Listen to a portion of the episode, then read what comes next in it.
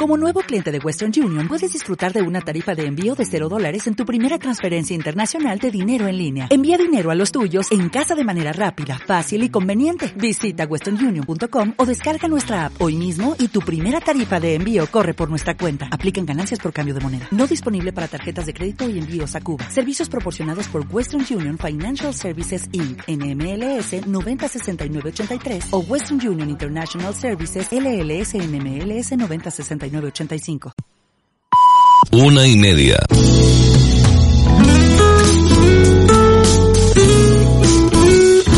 Radio Las Palmas FM. Radio Las Palmas.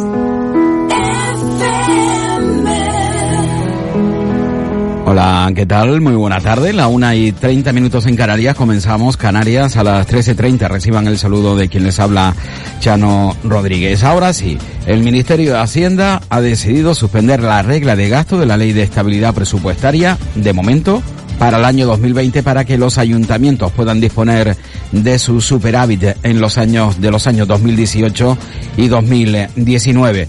Y tal y como ha confirmado la ministra de Hacienda y portavoz del Gobierno, María Jesús Montero, en declaraciones esta misma mañana a la Sexta Televisión.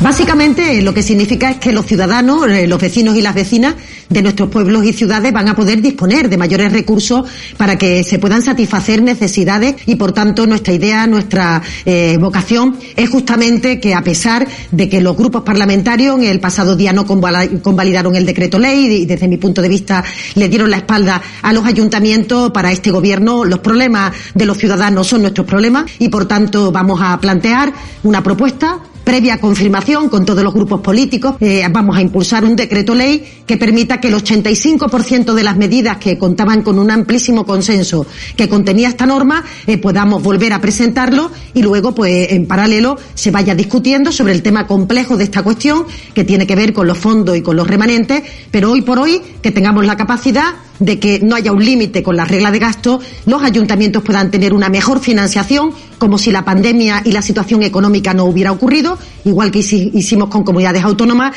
que puedan también gastar el superávit y que puedan hacerlo al límite de lo que marca en este momento la ley orgánica y la propia Constitución. Más de 3.000 millones que yo creo que son imprescindibles para que el funcionamiento de nuestros ayuntamientos continúe. Bueno, eso sí, eh, Hacienda no incluye medidas sobre remanentes. Tema complejo acaban ustedes de escuchar, argumenta falta de consenso e insta a los grupos políticos a proponer soluciones alternativas. Hoy o desde esta mañana se está manteniendo una nueva reunión después de que la semana pasada el Ejecutivo de España enviara un texto con una nueva propuesta de tres meses más que recortaba derechos a los trabajadores y que no satisfizo ni a sindicatos ni a patronal. Evidentemente hablo de los ERTE, de las negociaciones que se está llevando a cabo. De momento dispuesto el gobierno a aprobar los ERTE más allá del mes de diciembre. Este es uno de los escollos de esta nueva prórroga, ya que solo eh, se ampliaba el ERTE hasta el 31 de diciembre, en tanto que los agentes sociales defienden una prórroga con carácter indefinido como mínimo hasta abril, cuando comience la próxima temporada turística. La ministra de Trabajo, Yolanda Díaz, en una entrevista en televisión española, se ha mostrado esta mañana dispuesta a una prórroga algo más larga, puesto que admitió que el plazo hasta el 31 de diciembre es un error, no es el adecuado, ya que nos cogería en la mitad de la campaña de Navidad. En esta línea quiso mandar una vez más un mensaje de tranquilidad a empresas y trabajadores y aseguró que los ERTES continuarán hasta que sea necesario porque se ha demostrado que son un mecanismo muy eficaz y la mesa tripartita va a continuar. Por tanto, dejamos la puerta abierta, manifestaba la ministra Yolanda Díaz, a que el mecanismo, si es necesario, permanezca y siga manteniendo los ERTE de rebrote. Por otro lado, aquí en Canarias, la consejera de Turismo, Yaisa Castilla, eh, lo tiene bastante claro. La decisión de los ERTE va a determinar también la apertura o no de hoteles en Canarias. Tenemos que ver los resultados de la mesa de diálogo social y, ver si pueden hacer ese hecho diferencial, que ya lo conseguimos con esa disposición adicional, pues que tenga su efecto final, que es precisamente lo que pretendemos, no solo la prolongación de los ERTE, sino también las condiciones de los mismos. Y ya, desde luego que sí, si antes era muy, muy necesario, ahora se antoja indispensable para mantener el sector económico y para reactivar todo, desde luego, y la toma de esas decisiones de cierre de hoteles o no. Bueno, pues es importante ¿eh? esta medida en muchos aspectos y Canarias aún más implicada, como ustedes ya saben, por la situación del turismo. Eh, de ello hablamos dentro de unos instantes. Antes vamos con otro, eh, con otra situación que viene siendo muy caliente en los últimos días en nuestra comunidad. La llegada de inmigrantes. Lo cierto es que ayer parecía que la situación estaba más o menos tranquila durante todo el domingo, pero ha comenzado el lunes y ya desde la madrugada, desde las 12 y 30 minutos, en el comienzo de este lunes, eh, la llegada, bueno, se puede decir incluso casi incesante. Cinco pateras. Cuatro de ellas han llegado a Gran Canaria en este lunes, desde el comienzo del lunes, a las doce y media de esta mañana. La primera de ellas ah, fue rescatada con 50 inmigrantes de origen magrebí, todos varones. Por cierto, hay que indicarles que eh, todas ellas, las tres primeras, llegaron casi juntitas. ¿eh? Eh, una primera a las dos y media, a las dos y media se localizó otra eh, patera y dos minutos o tres minutos después otra patera. Una de ellas a 15 kilómetros otra a 16 y otro a 20 kilómetros. Sí, en la misma dirección. 15, 16 y 20 kilómetros. Además, todos ellos han llegado en perfectas condiciones, todos ellos de origen marroquí. Claro, esto ha llevado a muchos a pensar si eh, es cierto lo del barco nodriza. Eh, y bueno, mm, uno llega a pensar que es posible que existan barcos nodrizas, pero también es cierto que desde la costa africana salen pateras que llegan a Canarias unas y otras no, no llegan. En, fin, que un poco de todo, pero es sospechoso, ¿eh? Que no hayan llegado pateras a Canarias y de buenas a primeras, sobre las dos y media, una de la mañana, se intercepten tres pateras eh, a una diferencia mm, mínima de kilómetros, 15, 16 y 20, y todas en la misma situación, y todos llegan en perfecto estado, es decir, ningún tipo de problema, no han tenido que ser derivados a ningún centro sanitario de la Comunidad Autónoma de Canarias o en este caso de, de Gran Canaria. Han sido todos trasladados hasta Arguinín, por cierto, ayer se han ido desplazando, mm, reubicando a más inmigrantes, pero claro, eh, si desplazan o reubican a 100 y llegan otros 100, pues estamos más o menos, ¿verdad? Bueno, de momento la cifra del pasado viernes eh, eh, ha disminuido claramente y luego hablamos precisamente de esa visita que realizaban autoridades políticas canarias el pasado mm, viernes hasta Arguinín.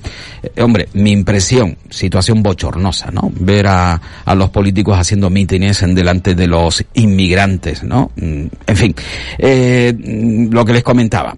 50 inmigrantes, la otra patera, por cierto, cuatro a Gran Canaria y una eh, que llegaba a Fuerteventura. La última llegaba a Fuerteventura.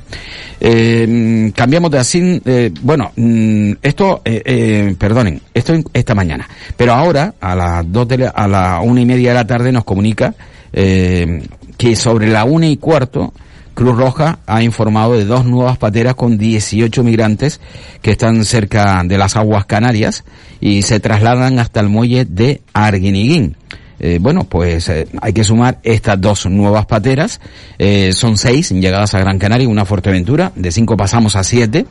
Y, y, bueno, la situación está en que el domingo parecía, como yo les digo, que no habían, mm, que sabía, o, o al menos habían tomado un, un impas, eh, un descanso las pateras, la llegada de pateras hasta Canarias y más en concreto hasta Gran Canaria, pero no es así.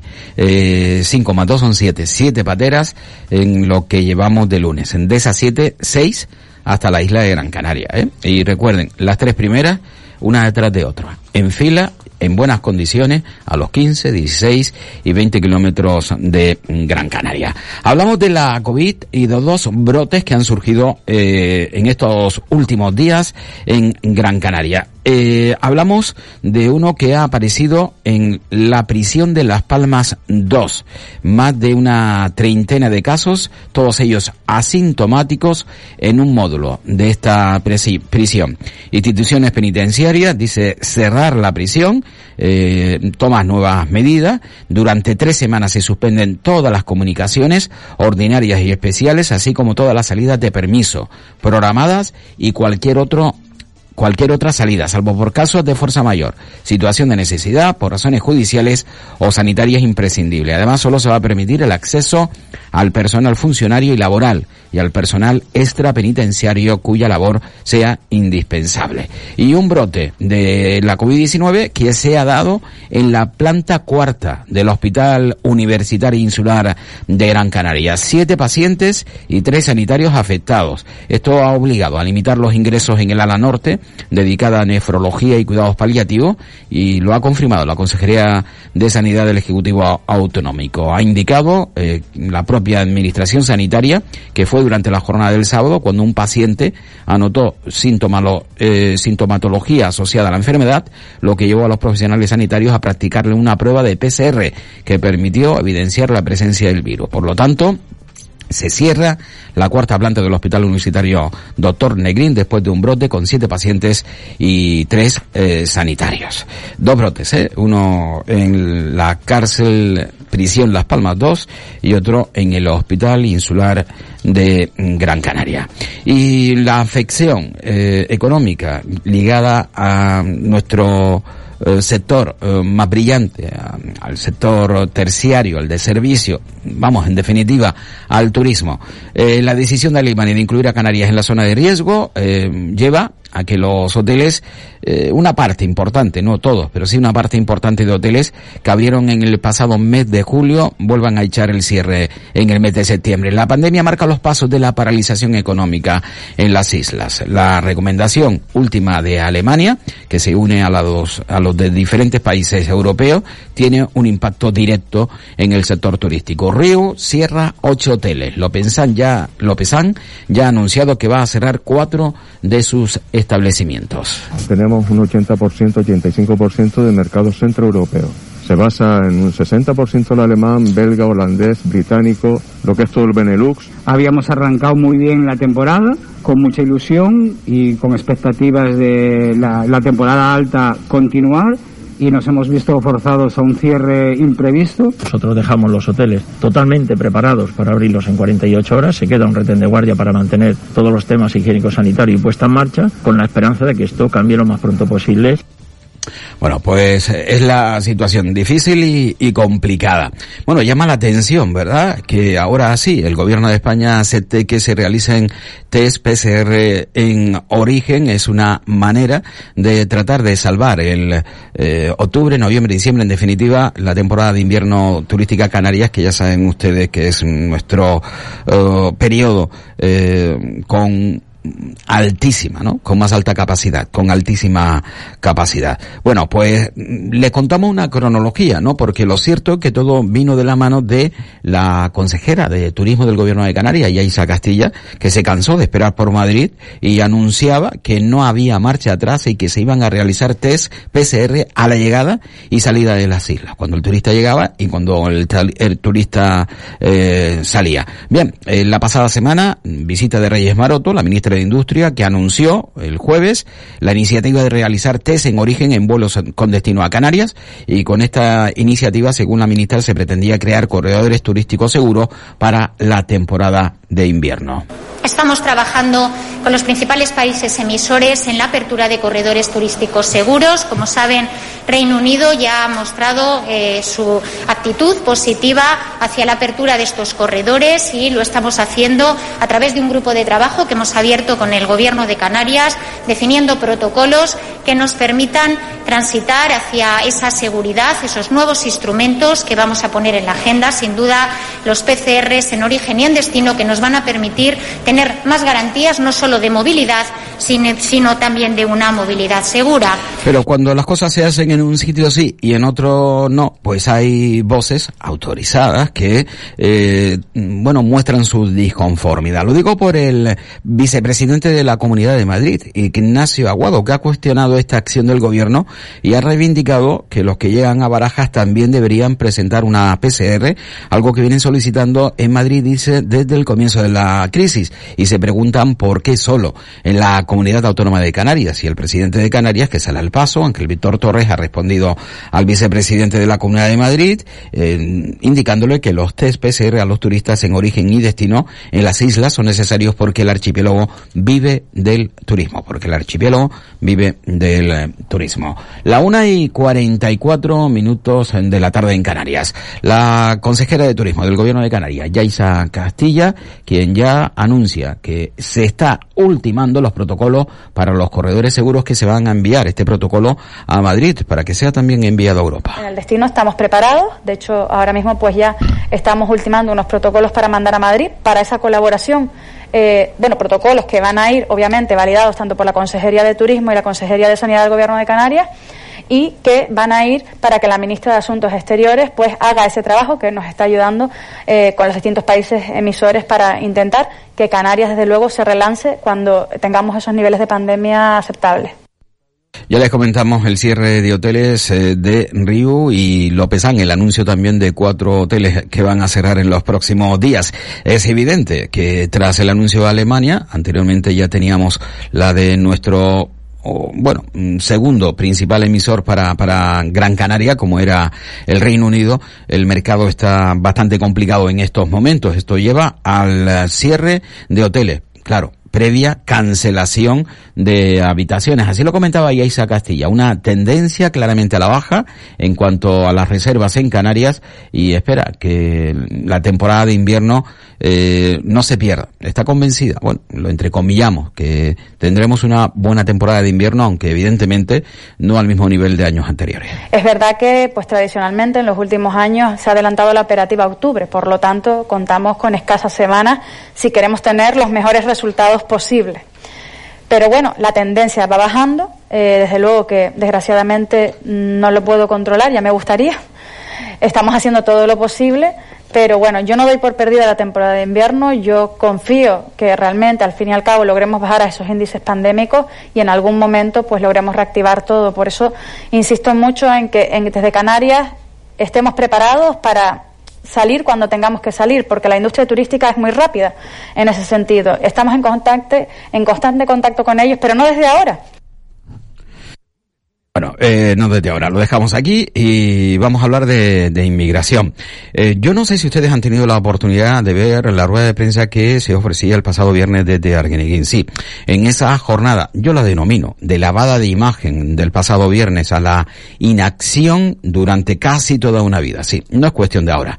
En la llegada de, de inmigrantes, recordamos nosotros el año 2006, ¿verdad? 2008, donde se apunta que ha sido, bueno, pues eh, el año eh, donde más llegadas se registraron en Canarias, donde eh, la llegada de pateras era incesante. 2020 no sigue eh, el mismo rumbo en cuanto a cifra, pero eh, viene a ser el segundo año en cuanto al mayor número de llegadas de inmigrantes. Por eso digo, inacción durante casi toda una vida, pero que en estos dos últimos años está ahí bastante presente. Digo, de responsables políticos, de, de las diferentes administraciones, desde la local, apunto aquí a Mogán, pero ha sido gracias precisamente a Onelia Ramos eh, Mogán, eh, el por qué se han puesto las pilas los eh, diferentes representantes de las diferentes administraciones públicas de, de Canarias pasando por el presidente del Cabildo, por el presidente del Gobierno de Canarias y el representante del Gobierno de España en la comunidad, Anselmo Pestana. Bueno, lo mejor, la presunta imagen que quisieron dar de unidad de acción ante un grave problema sin gobierno. Y para destacar la penosa imagen, vuelvo a indicar, de ver a nuestro representante tragando saliva ante la prensa convocada expresamente, es decir, se llevaron a la prensa el viernes por la noche a Arguineguín para hacerse la foto en el muelle. Y allí estaban como espectadores los inmigrantes en el muelle de Arguineguín. Y los políticos muy preocupados, pero eh, ¿saben lo que... Eh, en primer lugar, eh, por ejemplo, el delegado de gobierno, primera visita durante toda esta crisis que hizo al muelle de Arguineguín, sí, aunque ustedes no lo crean, primera visita que realizaba al muelle de Arguineguín durante esta crisis. Y fueron todos juntitos, el presidente del gobierno, la consejera de Política Social del Gobierno de Canarias, el delegado del Gobierno, el presidente del Cabildo de Gran Canaria y la alcaldesa de Mogán. De pena, porque además, ¿qué aportaron? Miren, escuchen ustedes qué aportaron los ministros, eh, perdón, los representantes políticos en la rueda de prensa ante los inmigrantes, penoso, en Arguineguín. De, de mañana, lo previsible es que ya no quede nadie. ¿no? Esto no significa que no puedan llegar a otras pateras y que tengamos que también tomar eh, algunas decisiones ante una avalancha que estamos en estos momentos teniendo en Canarias bueno, eh, es que un, poquito de todo, porque es que no dicen absolutamente nada, Noemí. Desde la comunidad autónoma nos hemos volcado por tratar eh, con la mayor de las dignidades posibles. Por cierto, eh, escuchen ustedes a Noemí, dicen lo que les apetece, lo que les sale, eh, pero claro, eh, serán eh, es cuestión de confirmar de que precisamente lo que dicen se ha hecho.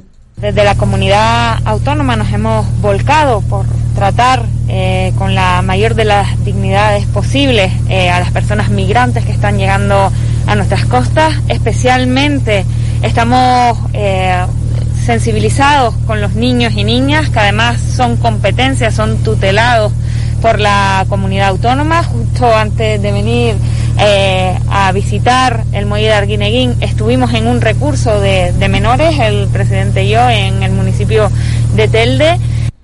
Eh, le da un poco de vergüenza. A ellos no, en absoluto, aunque tragaban saliva. Y lo del delegado del gobierno, porque ya es que no tiene nombre. Eh, bueno, a lo largo del día de hoy, como decía el presidente, eh, se ha ido reubicando a, a las personas que habían llegado a este muelle, buscando, como decía el presidente también, buscando un mundo mejor y a lo largo de esta tarde se ha producido la derivación de 135 de ellos que ya tenían PCR positivos. Hay otros 30 que ya tienen PCR positivos, eh, negativos me refiero, PCR ya evaluados, que van mañana también a otros recursos, unos 30, y que a lo largo del día de mañana hay un compromiso también del gobierno de Canarias que quiero agradecer expresamente de acelerar los procesos de evaluación de esos PCR para mañana también poder derivar a todas las personas que en el día de hoy se encuentran en este muelle. En los próximos días eh, seguiremos intensamente trabajando para que no haya esta acumulación en, en este puerto, eh, también buscando una alternativa. La... Bueno, eh, la pregunta que nos podemos realizar, ¿no? Eh, ¿Tenemos que soportar precisamente este asunto? Pues sí, la inacción les ha llevado a tragar saliva y a ofrecer una imagen realmente penosa. El pasado viernes vuelve a indicar una vez más, no sé quién habrá estado como asesores, tanto de unos como de otros, pero han metido realmente la pata. Si ya lo vienen haciendo por la inacción, por no hacer absolutamente nada, esa presencia ante la prensa que llevaron, ¿eh? Llevaron el viernes por la noche a la prensa hasta Arguiniguín para hacerse el vídeo y la foto ante los inmigrantes es realmente penoso. 13 y 51 de la tarde en Canarias. ¿Necesitas hacer una página web? Weblaspalmas.es. ¿Quieres desarrollar una aplicación móvil?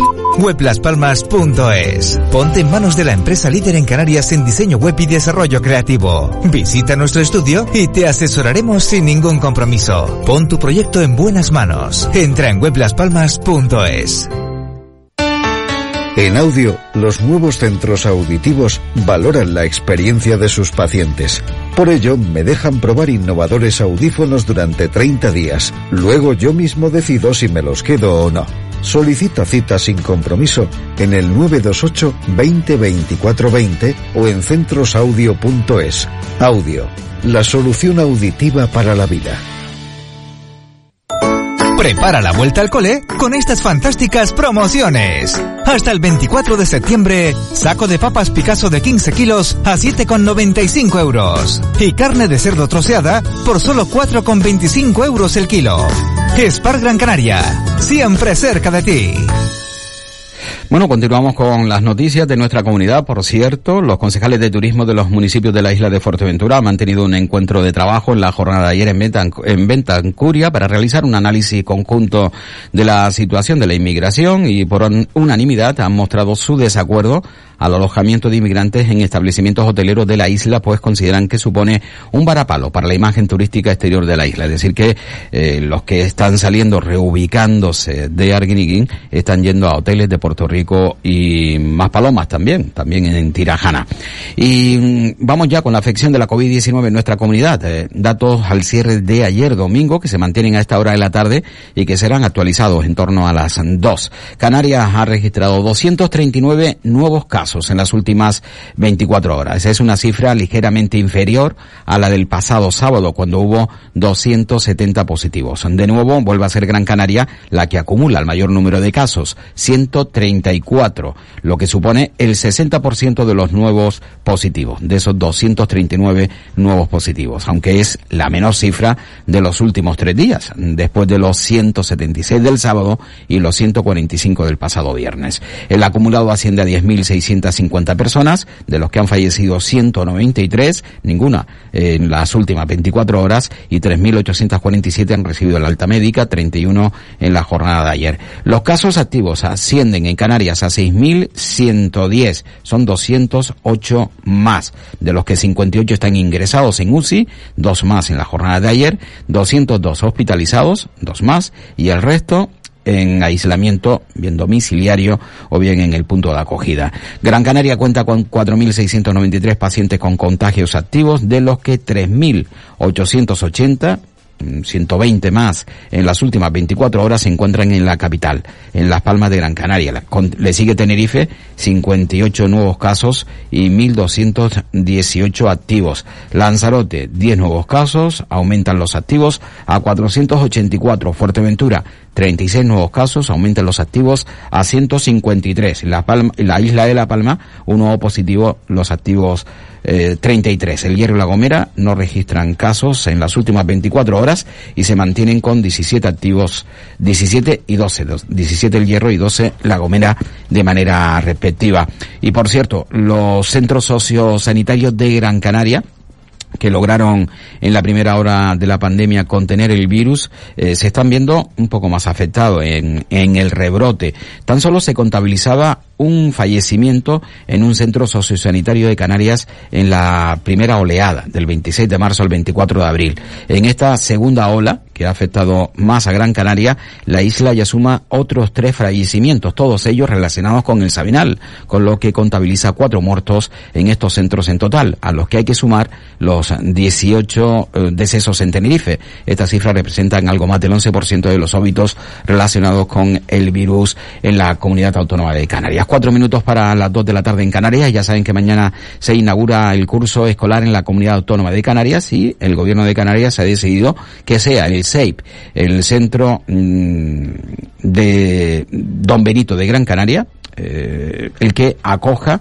el acto institucional. Centro de Educación Infantil y Primaria Don Benito. Será mañana, 15 de septiembre, quien acoja la apertura del curso escolar en, Canarias, eh, a partir de las 11 y 10 de la mañana. Bueno, ya se avisan los medios de comunicación que podrán estar en el patio, pero que no podrán visitar y, ni podrán hacer el recorrido por el centro como van a realizar los eh, responsables políticos. Eh, bueno, mm, estamos convencidos, ¿verdad?, de que mañana sí que se van a preocupar en el 6.2 Benito de poner todo en orden antes de la visita. No digo ya la dirección del colegio, no, no, digo la propia consejera y el propio presidente del gobierno de que esté todo bien, todo correcto para esa inspección, esa visita inaugural del curso escolar 2020-2021 que se va a celebrar en Gran Canaria, en el SEIP, en el Centro de Educación Infantil y Primaria Don Benito.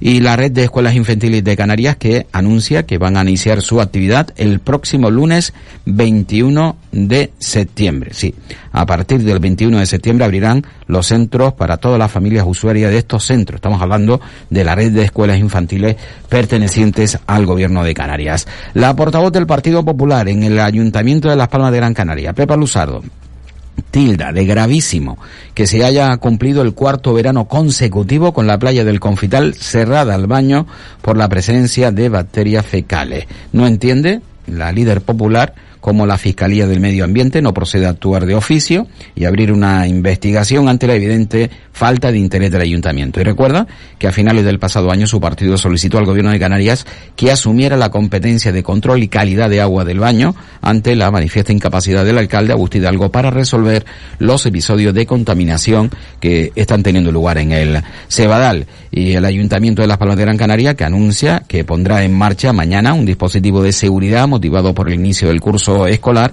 para facilitar la vuelta a las aulas y que éstas se realicen de manera segura. Un plan de seguridad y tráfico en todos los distritos de la ciudad, eh, un refuerzo especial para regular el tráfico y una vigilancia especialmente importante para el cumplimiento de las medidas sanitarias como el uso de mascarilla y el distanciamiento eh, físico. Y bueno, en cuanto a la movilidad, el servicio de taxi va a continuar operando al 50%, mientras que Guaguas Municipales va a incrementar su oferta a partir de hoy eh, o mañana, reforzando aquellas líneas que presten servicio con los centros escolares. En cuanto a fallecimiento en las últimas horas por accidente, un bañista de 50 años que falleció ayer domingo en la playa de la Cantería, en Órsola, Lanzarote, fue sacado del mar por unos bañistas, se le practicaron maniobras de reanimación hasta que llegaron los servicios de urgencia que solo pudieron confirmar su fallecimiento. Y un varón que fue atropellado esta mañana de madrugada a las 4 y 20 minutos en el kilómetro 76 de la autopista Tenerife 1 en el sentido Santa Cruz de Tenerife y a la altura de Adeje. Bueno, y hasta aquí llegamos con la información de este lunes, 14 de septiembre del 2020. Mañana volvemos a la una y media, aunque ya saben ustedes que a lo largo del día tenemos en diferentes boletines informativos para mantener la información siempre presente aquí en esta sintonía. En Radio Las Palmas, gracias por estar con nosotros, por acompañarnos. Enseguida nos adentramos en el mundo del deporte. Comenzó la liga de la primera y también de la segunda división del fútbol español. Ahora vamos con la Unión Deportiva Las Palmas. Bueno, el resultado, derrota 1-0. Hola, buenos días, mi pana.